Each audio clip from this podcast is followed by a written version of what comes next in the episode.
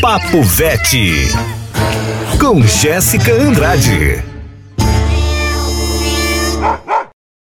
Olá, ouvintes da Mais FM. Estamos aqui para mais um bate-papo Vete. E hoje vamos falar um pouco mais sobre as zoonoses fúngicas, dessa vez sobre a criptococose, é, que é popularmente chamada da doença do pombo e, é, em geral, acomete mais os gatinhos, tá? Os fungos e leveduras, que são bastante usados na nossa vida, né, para nos trazer benefícios como os medicamentos, alimento, eles também podem é, trazer alguns malefícios, né, como a transmissão de algumas doenças para os animais e para a gente. E esse é o caso da criptococose, é, que é causada por um fungo chamado Cryptococcus neoforme e que pode ser transmitida aos seres humanos.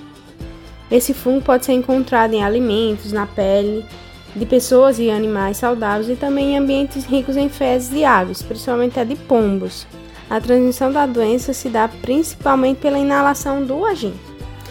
Vamos lá, e quais são os sintomas da criptococose nos gatinhos?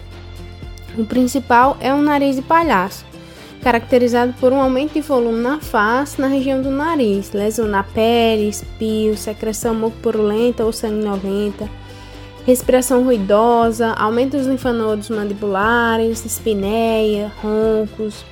E o diagnóstico? O diagnóstico é um pouco difícil, requer exames específicos, como citologia.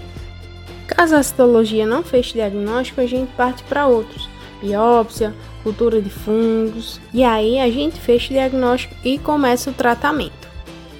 O tratamento se dá com antifúngicos diversos que a gente tem atualmente no mercado os mais conhecidos são o cetoconazol, fluconazol, itraconazol é, e outros com anfotericina B também. O tratamento deve ser feito associado a alguns outros medicamentos, dependendo dos sintomas do paciente.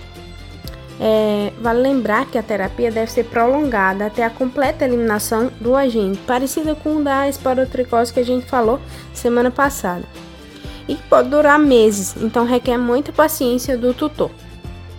O fungo tende a infectar as pessoas que têm o sistema imunológico debilitado, mas também infectam as pessoas que estão com o sistema imunológico bom, tá?